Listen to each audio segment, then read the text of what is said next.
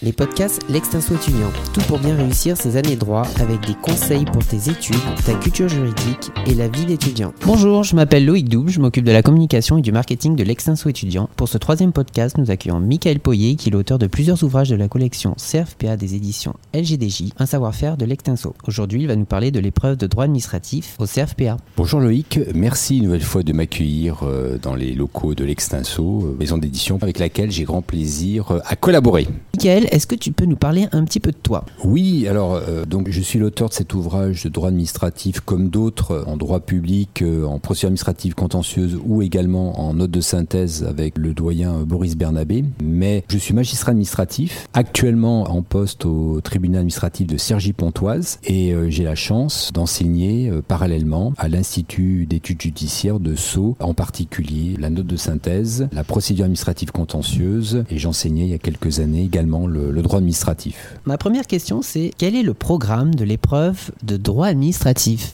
Merci Loïc pour cette question parce qu'effectivement, euh, s'agissant d'une épreuve juridique, il faut commencer par le point de départ, à savoir les textes qui régissent cette épreuve. Il s'agit d'un arrêté du 17 octobre 2016 qui fixe le programme et les modalités de l'examen d'accès au Centre régional de formation professionnelle d'avocats que l'on pourra dénommer dorénavant CRFPA. Cet arrêté a été modifié à plusieurs reprises et dans sa version actuelle, il comprend notamment un article 5 qui prévoit une durée de 3 heures pour cette épreuve de droit administratif et euh, également euh, une annexe euh, qui explique le contenu du droit administratif en scindant en deux grands ensembles. Tout d'abord, le droit administratif général, qui est plutôt enseigné dans le cadre de l'enseignement de L3, et ensuite, à seconde partie, le droit administratif spécial, qui comprend spécifiquement, puisque cela est expressément mentionné, la fonction publique d'État, le droit des travaux publics, contrats et marchés publics et droit des étrangers. Au-delà de l'arrêté, il y a également des recommandations et des précisions qui sont apportées par une commission nationale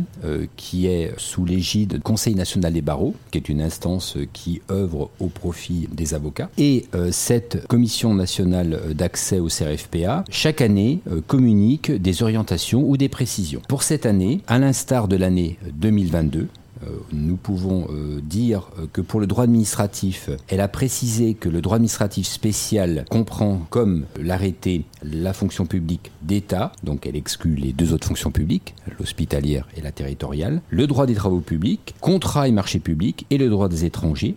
Et elle précise, et ce qui est intéressant, c'est la précision qui est apportée, que pour la notion de contrat et marché public, cela s'entend de tous les contrats et tous les marchés publics. On a également une autre précision qui est apportée par cette même commission sur la nature de l'épreuve.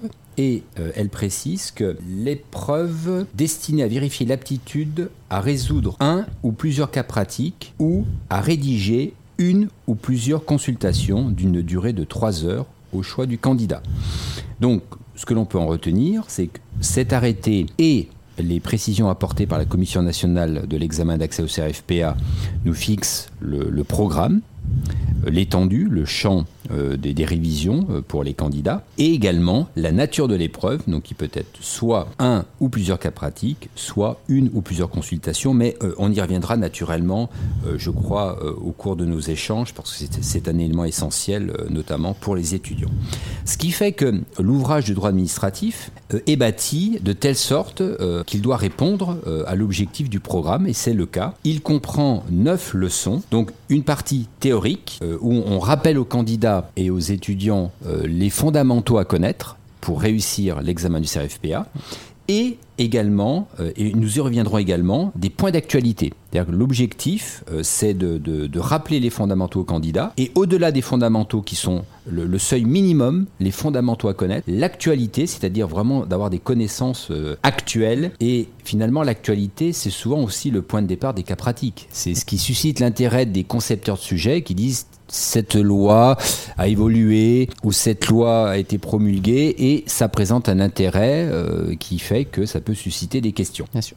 Alors les leçons, elles sont au nombre de neuf. La première, euh, donc de la leçon numéro 1 à la leçon numéro 5, on a le droit administratif général. La première leçon ce sont les fondamentaux, organisation administrative et pouvoir réglementaire. Leçon numéro 2, le service public, un incontournable. Leçon numéro 3, un autre incontournable, la police administrative. Leçon numéro 4, la responsabilité administrative. Et enfin, pour le droit administratif général, les actes administratifs unilatéraux. Donc là, naturellement, on se remémore nos cours de droit administratif euh, adorés en faculté, naturellement. Et euh, nous avons euh, de la leçon numéro 6 à la leçon numéro 9, le droit administratif spécial qui va comprendre les contrats et marchés publics, le droit des étrangers. et je rappelle à dessein à chaque fois qu'au sein de l'ordre administratif, environ 50% du stock des juridictions administratives de droit commun est composé par du contentieux de droits étrangers. Donc ça, ça nous donne quand même une, un ordre de grandeur très intéressant pour les étudiants sur le travail euh, qui est réalisé notamment par les juges administratifs. Et euh, nous avons en huitième leçon la fonction publique de l'État et pour finir les travaux publics. Voilà, donc ça donne un ordre d'idée du programme, comment l'ouvrage traite la totalité du programme. Il y a lieu de retenir également, mais nous y reviendrons sûrement, que l'ouvrage comprend en plus des fondamentaux et d'un point d'actualité pour chaque leçon, également des cas pratiques et des consultations. C'est-à-dire qu'à la fin de chaque leçon, le candidat a un cas pratique ou une consultation juridique pour s'exercer, comme à l'examen. Donc ça, c'est vraiment euh, un point qui est très apprécié par les candidats quand ils utilisent cet ouvrage. C'est des exercices que tu as inventés ou c'est des annales l'examen passé? Alors, euh, question pertinente, parce que en fait, euh, les cas pratiques et consultations juridiques qui sont à l'issue euh, ou à la fin des neuf leçons euh, ont été créées pour l'ouvrage. Mais comme j'ai conçu à l'époque de nombreux sujets d'examen avant que l'examen euh, soit national, donc j'ai une pratique en la matière et je me suis inspiré de ma pratique. Mais pour répondre précisément à la deuxième branche de ta question, il y a au sein de l'ouvrage trois sujets d'examen professionnel euh, donc euh, les sessions 2022, 2021 et 2020, donc les sessions réelles euh, qui sont reproduites. Donc les candidats ont les sujets ont été proposés pour ces trois années ainsi qu'une proposition de corriger. Alors encore une fois, ça reste une proposition parce que les, correcteurs, les évaluateurs ont une grande, un grand pouvoir d'appréciation en fonction de, des réponses qui sont apportées, des précisions, mais ça donne quand même un élément intéressant euh, pour les étudiants, notamment sur la formulation des sujets, la formulation des questions et la façon d'y répondre. Mais nous y reviendrons euh, plus tard dans, lors du podcast. Euh, quelle est la différence du coup entre un cas pratique et une consultation juridique? Alors, euh, effectivement, il y a parfois une subtilité dans le sens où le, cas pratique aura plus une vocation générale, un peu plus théorique, mhm. alors que la consultation sera plutôt formulée du type, vous êtes avocat, vous êtes élève avocat, vous recevez un client, euh, il vous euh, soumet tels éléments de fait, qu'allez-vous lui proposer euh, pour répondre à sa demande? Ce qu'on peut dire que la méthodologie est souvent la même, mhm. à savoir qu'en matière méthodologique, on va recenser les faits, mais d'une façon synthétique, un petit peu à l'instar de, la, note de synthèse. Là, on, va à l'essentiel, c'est très succinct. Il ne s'agit pas de recopier tout le sujet, parce que c'est pas l'objectif, et puis on n'a pas le temps. Hein. c'est une épreuve qui dure trois heures, euh, qui est la plupart du temps trois, même dans les derniers examens, plutôt quatre questions. Et donc, ce qui veut dire que le, candidat, grosso modo, trois quarts d'heure, euh, même moins si on compte le temps de lecture du sujet, on va dire une quarantaine de minutes pour répondre aux questions. Et donc, il faut aller vite. Hein. il faut rapidement saisir le sujet attendu et répondre aux questions qui sont posées. Donc il, s'agit de, résumer rapidement, de rappeler les faits, mais essentiels, hein, ceux qui sont topiques. Ensuite, euh, comme cela est enseigné euh, brillamment en faculté, euh, de rappeler, la, donc de faire une majeure, une mineure et une conclusion. La majeure, c'est le droit applicable. Face à telle situation, hein, c'est le, travail de l'avocat hein, dans, dans, dans, tout son art et tout l'art brillant de, des avocats qui va consister à qualifier, à donner un sens juridique à des faits qui sont présentés par une personne qui n'a peut-être pas de formation juridique. Et donc c'est le travail de l'avocat de mettre ça dans un format juridique, de, de qualifier, d'utiliser des termes juridiques. Et ensuite, l'objectif là, bah, c'est de, de prendre les textes législatifs réglementaire, la jurisprudence, et nous y reviendrons encore une fois euh, parce que la jurisprudence est essentielle en droit administratif. C'est ce, qui c'est ce qui distingue un petit peu cette spécialité d'autres spécialités peut-être. Et ensuite, une mineure, il s'agit d'appliquer le droit positif, on va dire, donc le droit en un lieu donné, en un moment donné, aux faits et enfin de conclure. Et ça, c'est essentiel. C'est ce qui fait une, grande différence entre la dissertation et le cas pratique ou la consultation juridique.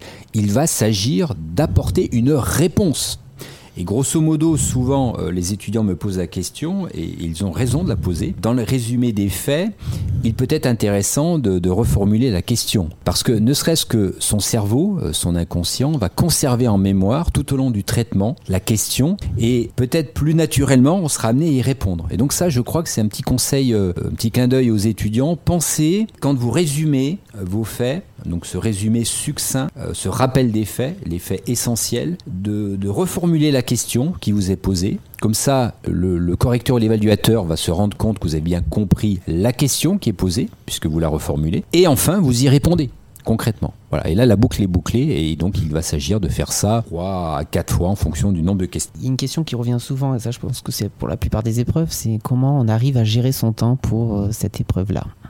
Le temps est essentiel dans toute donnée euh, pour préparer un examen, y compris plus tard pour l'activité professionnelle. Et en fait, la gestion du temps est l'un des critères déterminants de la réussite à l'examen. Pour le droit administratif, en général, le cas pratique ou la consultation juridique sont composés de trois, voire sur le retour d'expérience que l'on a des, dernières épreuves ou des derniers examens, plutôt quatre questions. Alors, il y a un premier élément intéressant euh, qu'il faut détecter rapidement dans le sujet. Est-ce que les questions sont liées ou pas?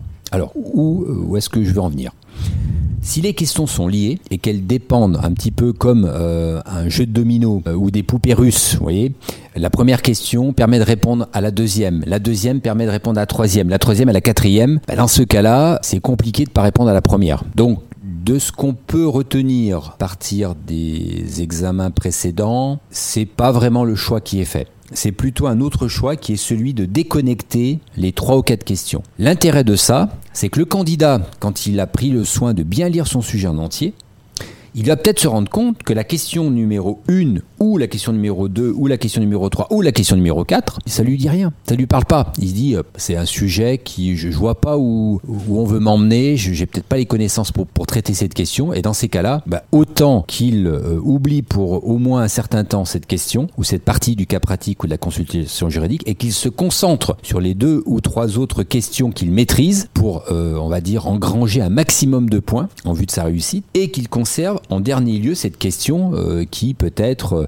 va l'amener à plus réfléchir ou, parce que parfois bah, quand on révise on peut être moins précis sur certaines parties du programme et puis en fonction euh, de, ce qu'on nous a enseigné, de ce qu'on a révisé, voilà donc c'est parfaitement légitime et je crois que ça fait même partie du jeu.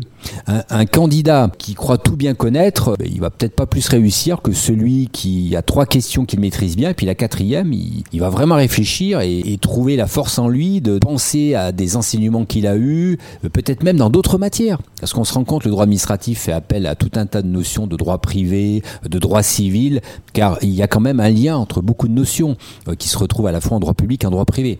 Et donc c'est tout l'intérêt et l'art du candidat de choisir l'ordre des questions et peut-être de traiter à la fin, s'il lui reste du temps, là où les questions qu'il le maîtrise. Donc ça c'est un élément essentiel à mon sens. D'abord vérifier si les questions sont liées ou pas. Jusqu'à présent, elles n'étaient la plupart du temps pas liées, ou on pouvait les traiter dans un ordre chronologique différent que l'ordre proposé dans le cas pratique ou la consultation. Et l'autre élément essentiel, finalement, c'est de se répartir le temps, partir du temps consacré euh, à l'épreuve, qui est de 3 heures. Il faut déduire le temps de lecture du sujet, le temps de rédaction également. Et donc, on se rend compte que le temps de réflexion, il est de l'ordre de 15-20 minutes pour chaque question. Et donc, il faut aller très vite. Autre question qui découle euh, inévitablement de la question que tu as posée, Loïc, qui est celle du niveau de précision. Alors, c'est toujours compliqué de, de, répondre à une telle question, euh, parce que naturellement, on n'est pas dans la tête du concepteur du sujet, mais c'est le, niveau qui permet de répondre à la question et souvent qui permet de, de citer un texte qui va permettre d'apporter une réponse, ou la jurisprudence topique, et la plupart du temps c'est une jurisprudence récente qui permet de traiter le sujet. Vous voyez, euh, quand la jurisprudence Sabage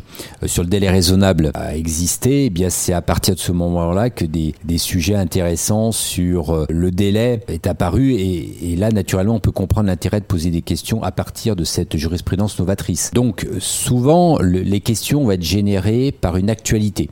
Ça, c'est un élément important à comprendre. Et la question est en général formulée de telle sorte qu'on puisse comprendre ce qui est attendu. Mais d'un autre côté, un candidat, d'abord, il s'est entraîné normalement euh, avant l'examen et il a compris qu'il ne peut pas consacrer euh, deux heures à une question. Voilà, donc à partir de là, euh, automatiquement, il, sait qu'il est obligé de, de limiter son temps et par conséquent la longueur de sa réponse et il doit aller à l'essentiel. Alors, je, faisais la comparaison tout à l'heure entre le cas pratique, la consultation juridique et la dissertation. Encore une fois, il s'agit de répondre à la question, à toute la question qui est posée. Ça, c'est un élément essentiel. C'est-à-dire qu'un candidat qui commencerait à disserter, bah, il serait quasiment plus dans le sujet. Euh, si on pose une question sur les délais, il s'agit et, et c'est une question sur l'exception des délais, par exemple, il s'agit de mettre en œuvre un délai euh, plus long que le délai de droit commun parce que le, le, requérant euh, réside dans un pays à l'étranger. Ce cas-là, il s'agit de, de, bien identifier la spécificité du délai et d'aller directement à cette spécificité, éventuellement dire il y a un délai de droit commun et puis ça c'est un délai spécial, mais il ne va pas s'agir pour le candidat, il y a peu d'intérêt à expliquer toutes les spécificités spécificité. C'est pas l'objet du cas pratique ni de la consultation. Il s'agit de, de, choisir celle qui est spécifique pour montrer qu'il la connaît et qu'il maîtrise euh, la matière. Ça, je crois que c'est un élément essentiel. Donc, maîtriser son temps, c'est répartir son temps, s'y tenir, répondre aux questions et surtout euh, se limiter aux questions. Et donc, grosso modo, l'idée, c'est un peu éviter le hors-sujet. Est-ce qu'il y a des spécificités qui sont propres à la consultation juridique en droit administratif? Alors, le droit administratif présente ses particularités, et moi qui ai gardé un excellent souvenir de mes, années de fac, notamment j'ai eu des, enseignants en droit administratif, de brillants enseignants qui étaient à la fois des avocats, des magistrats administratifs, notamment des membres du Conseil d'État. J'admirais cette faculté qu'ils avaient à présenter des histoires en fait, parce que les, les décisions euh, sont des histoires humaines au départ. Hein, ce sont des histoires humaines euh, qui ensuite font l'objet d'un traitement juridique. Et quand je, je sortais de certains corps, je ne veux pas citer nom parce que euh, j'en oublierai sûrement et j'ai beaucoup trop, j'ai beaucoup trop de respect pour les enseignants que j'ai pu avoir, que je sortais de cours et j'avais plein d'histoires en tête et j'ai gardé un excellent souvenir de cette matière que j'apprécie tout particulièrement. Et c'est une particularité, c'est une spécificité du droit administratif, c'est la jurisprudence. C'est un des critères de réussite, à mon sens, de, de cette épreuve c'est qu'il faut connaître la jurisprudence. Et la jurisprudence, alors c'est pas simplement les grands arrêts de la juridiction administrative, hein, le fameux GAJA, c'est certes le gaja, mais c'est aussi actualiser ses connaissances. Euh, il y a des volumes conséquents hein, de, production de décisions chaque année, et il s'agit de, connaître les, décisions fichières. Alors pour prendre euh, un autre ouvrage que, que l'Extinso a la gentillesse d'éditer, euh, qui est mon ouvrage de procédure administrative contentieuse et de résolution des différends. nous avons dans cet ouvrage, de la page 335 à la page 360, un récapitulatif des principales jurisprudences à connaître, en particulier pour la procédure administrative contentieuse, et on peut faire un parallèle avec le droit administratif. Nombreuses sont les jurisprudences qui sont indispensables pour réussir l'épreuve de procédure administrative contentieuse, qui sont elles-mêmes indispensables pour le droit administratif, parce qu'il y a quand même une certaine porosité entre les deux matières, euh, il y a énormément de liens. Donc il s'agit de connaître la jurisprudence, de, de la maîtriser pour être ensuite capable de l'appliquer à des faits d'espèce. Et c'est ce qui euh, caractérise un petit peu cette, euh, cette matière, où euh, finalement, si on prend le droit des obligations, vous avez le code civil, voilà, en, droit administratif, il n'y a Alors il y, a des, y, a des, codes éditeurs, certes, mais les codes éditeurs, on n'a pas le droit de les avoir aux épreuves, donc ça présente peu d'intérêt. Et donc l'une des spécificités, c'est véritablement ça, de maîtriser la jurisprudence. Alors la jurisprudence, encore une fois, il faut la définir, hein, jurisprudence ça a plusieurs sens. Un sens strict, c'est une décision qui fait jurisprudence. Je parlais tout à l'heure de la décision Savage. C'est la tête de chaîne, on va dire, une veine jurisprudentielle qui va ensuite s'élargir. Vous en avez de, nombreuses. Et puis, vous avez aussi la notion de faire jurisprudence à travers des décisions qui sont fichées. Euh, donc, si on est au sein de l'ordre administratif, donc les décisions du Conseil d'État, pour certaines, sont fichées en A. Cela veut dire qu'elles sont retranscrites intégralement euh, dans le recueil Le Bon. Celles qui sont fichées en B sont citées au recueil Le Bon. Et les décisions du Conseil d'État qui sont fichées en C, ce sont des décisions de droit commun qui la plupart du temps sont rendues par une chambre de la section du contentieux. Et nous avons aussi des décisions qui sont euh, pour les 9 cours administratifs d'appel et les 42 tribunaux administratifs qui peuvent être fichés en C+.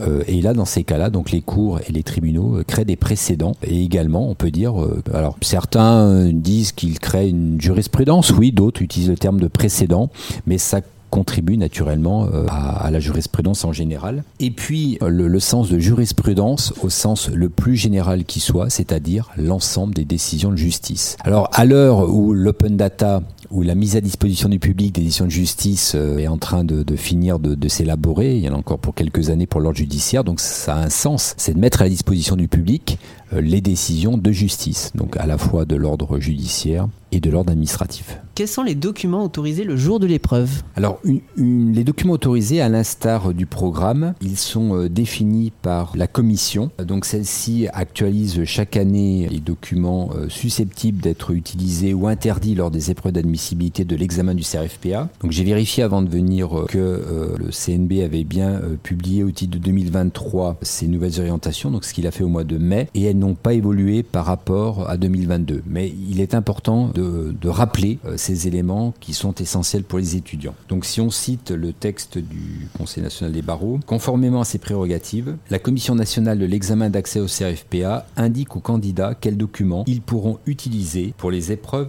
d'admissibilité. Lors des épreuves d'admissibilité, les candidats peuvent, être, peuvent utiliser les codes annotés, mais non les codes commentés. Donc là, c'est une distinction essentielle. Donc c'est la subtilité entre une annotation qui est d'une portée générale et le commentaire qui est fait par l'un euh, des rédacteurs du code et qui va apporter une plus-value qui, elle, est par contre, est susceptible d'aider le candidat. Voilà, donc ça c'est un élément essentiel à bien retenir par les candidats. Ils peuvent, donc ces candidats, ils peuvent également utiliser les recueils, entre parenthèses, ou impressions tirées de sites internet officiels, fin de parenthèse, donc là on pense par exemple à Légifrance, de textes réglementaires, législatifs et constitutionnels nationaux et de normes européennes et internationales. Les candidats dont la langue maternelle n'est pas le français peuvent utiliser un dictionnaire bilingue. Aucun autre document n'est autorisé, notamment les reproductions de circulaires, de conventions collectives et de décisions de justice. Donc ça c'est un élément intéressant les candidats ne peuvent pas venir avec de décisions de justice, d'où la nécessité de les connaître.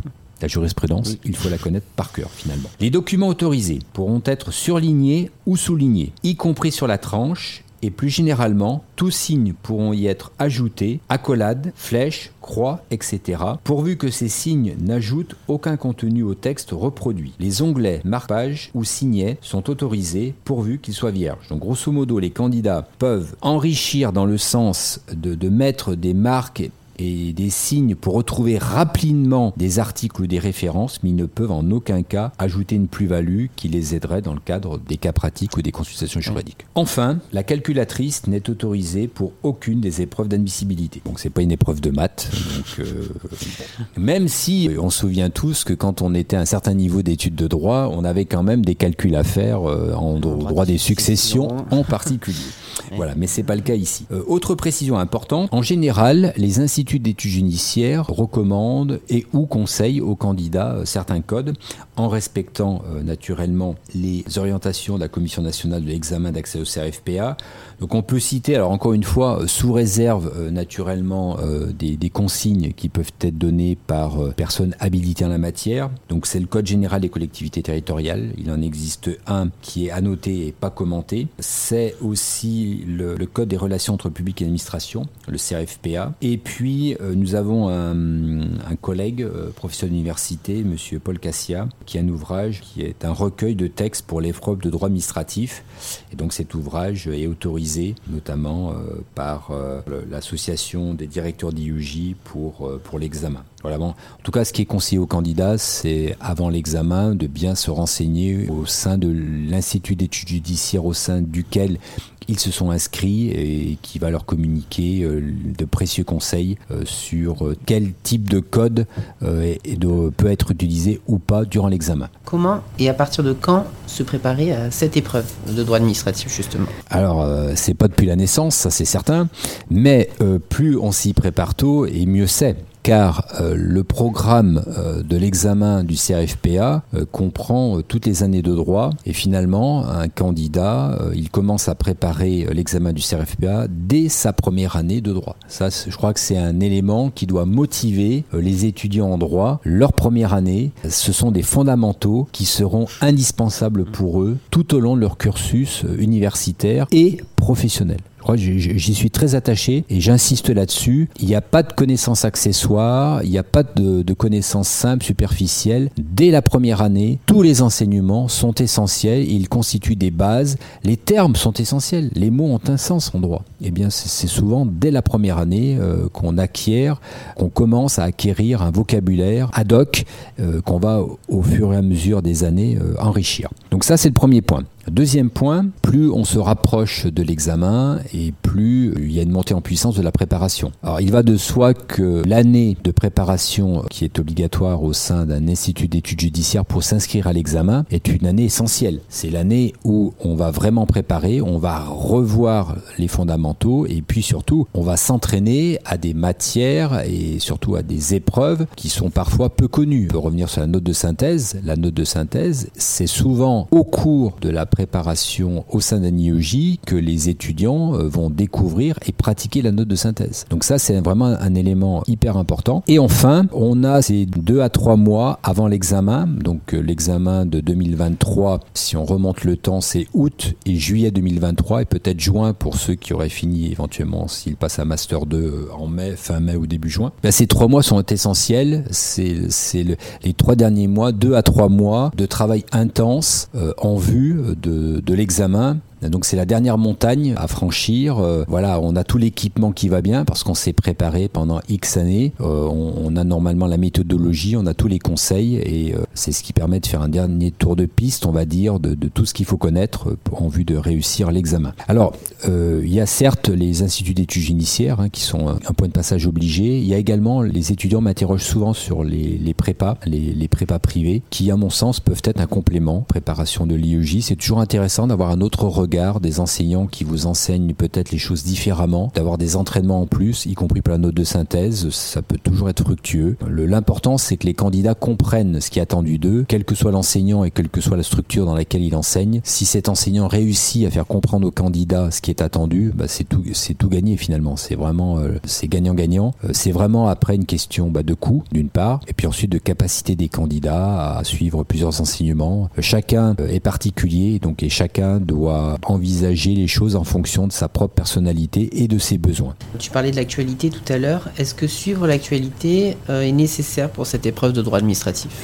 C'est nécessaire et je dirais même indispensable car euh, de la pratique que j'ai de cet examen, la plupart des questions sont des questions finalement qui ont un lien avec l'actualité. Euh, donc, il est indispensable pour les candidats de connaître ces questions d'actualité, mais qui font appel à des fondamentaux. Nous parlions tout à l'heure de la jurisprudence Sabage, qui est une application en matière de délai. Bah, il faut connaître les principes euh, d'abord des textes du, code de la justice administrative, pour ensuite connaître l'application jurisprudentielle qui en est faite. Et donc, encore une fois, les questions d'actualité n'ont d'intérêt que si elles sont mises en perspective des fondamentaux de, que le candidat doit connaître. Alors justement, euh, l'objectif de l'ouvrage droit administratif, c'est que dans chaque leçon de l'ouvrage, nous avons une partie d'actualité. Et ça, en fait, ce sont les, étudiants qui m'ont amené à, bâtir l'ouvrage de cette façon-là, de par les, les, sujets qui tombaient chaque année et de la volonté de les préparer au mieux euh, à l'examen. Donc, on peut prendre quelques exemples. C'est toujours euh, illustratif pour les étudiants.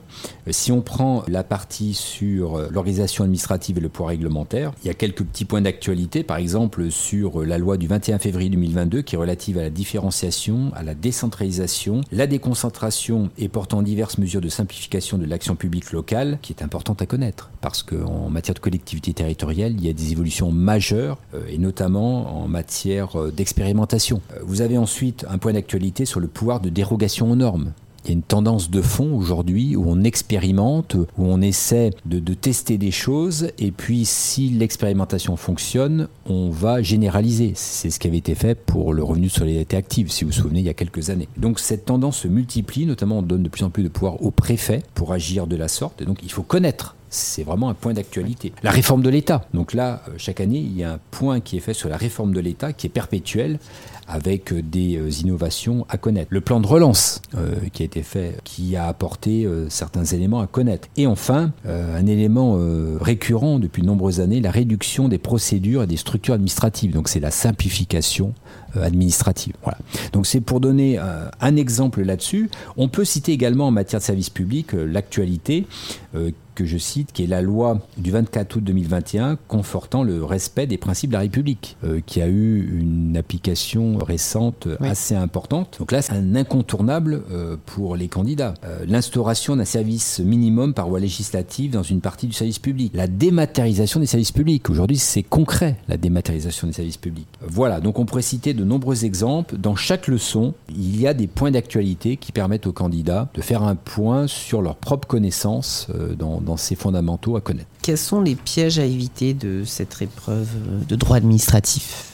Alors il y en a beaucoup, sûrement. On va peut-être rechercher euh, les quelques axes d'effort pour, euh, pour les candidats, surtout en vue de leur réussite à l'examen du CRFPA. D'abord, il faut éviter le hors-sujet. Alors le hors-sujet, pour l'éviter, euh, il faut revenir à la méthode, pour revenir aux fondamentaux. La méthode, il ne faut pas faire de dissertation, mais bien une consultation juridique ou un cas pratique. Alors c'est tellement bateau de le dire qu'il faut y réfléchir à deux fois. Mais si le candidat euh, s'imprègne bien que la nature de l'épreuve, c'est de la consultation juridique ou un cas pratique, et surtout pas une dissertation, déjà il évite cet écueil qui va consister à déverser ses connaissances et pour une partie qui seront hors sujet qui n'auront aucun intérêt à la réponse qu'il doit apporter à la question qui est posée. Et je crois que ça vraiment c'est un élément essentiel, c'est un fondamental à retenir euh, pour réussir euh, cette épreuve. Ensuite, le temps. Hein, c'est le, le temps est l'autre élément essentiel pour cette épreuve et le candidat doit très très très rapidement identifier sur les trois ou quatre questions qui lui sont posées celle où il aura le plus de chances d'obtenir le maximum de points. Elle est traitée en premier et plutôt conserver vers la fin de ces trois heures peut-être la question sur laquelle il est le, moins à l'aise. Donc ne pas faire de, de hors sujet, donc bien répondre aux questions posées, maîtriser le temps, répondre à toutes les questions si possible et ne répondre qu'aux questions.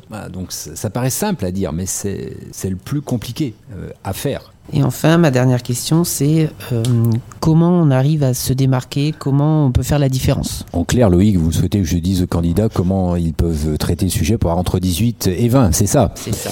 Bien, alors j'en suis bien incapable, mais toutefois, on peut quand même euh, tenter d'apporter quelques éléments de réponse. Tout d'abord, je crois que les candidats l'auront bien compris, euh, il s'agit de connaître et maîtriser le programme dans sa totalité. Et quand je dis maîtriser, il s'agit de l'assimiler. Euh, c'est-à-dire, euh, c'est pas révisé au dernier moment, euh, le, mois d'août, consacrer son mois d'août à réviser, à réviser, à réviser. Pourquoi? Parce que le candidat va avoir une tête pleine, il n'aura pas pris de recul sur ses connaissances et, le risque encore, un autre risque qu'il faut surtout éviter, euh, c'est d'arriver épuisé à l'examen. Je, ne serais que trop conseillé au candidat de prendre un jour, deux jours, trois jours avant l'examen, de souffler, de faire autre chose, de marcher, de, se divertir, de prendre du bon temps, mais de faire autre chose et d'arriver reposé à l'examen. Si le candidat arrive reposé, il sera mobilisé et trouver la force en lui pour mobiliser ses connaissances et réussir l'épreuve. S'il arrive épuisé, et tout ce qu'il aura appris, de toute façon, quelques heures avant l'examen, ne servira pas à grand-chose, puisque euh,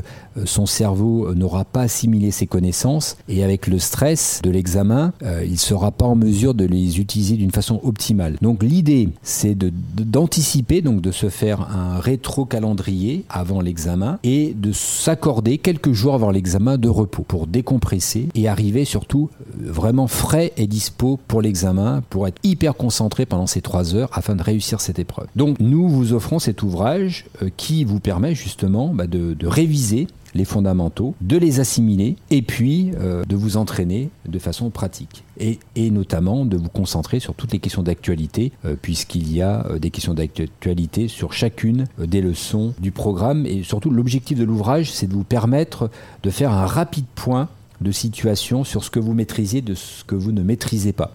L'ouvrage, lui, il vous décrypte la totalité du programme. Il y a forcément dans les neuf leçons certaines leçons que vous maîtrisez déjà, à n'en pas douter. Mais il y a peut-être quelques leçons ou quelques connaissances que vous maîtrisez moins. Eh bien, c'est là-dessus que vous devez axer vos efforts euh, pour enrichir vos connaissances en vue de vous présenter dans les meilleures conditions le jour de l'examen. Donc, connaître, maîtriser et avoir assimilé le programme, maîtriser l'actualité. Ensuite, pour faire la différence, à mon sens, il faut bien répondre aux questions posées. C'est un élément indispensable. Il faut répondre aux questions posées. Troisième élément intéressant, comme nous sommes dans une épreuve juridique, il faut maîtriser les termes juridiques. Et là, encore une fois, si on veut maîtriser une langue, il faut utiliser un dictionnaire. Bien dans les domaines juridiques, il y a des dictionnaires juridiques. En droit, nous avons cette exigence de, maîtriser un vocabulaire spécifique. Et les évaluateurs et les correcteurs vont évaluer également les candidats en fonction de, du choix des termes qui sont utilisés. Donc ça, c'est un élément important. Enfin, et ça, ça vaut pour toutes les épreuves, c'est la forme.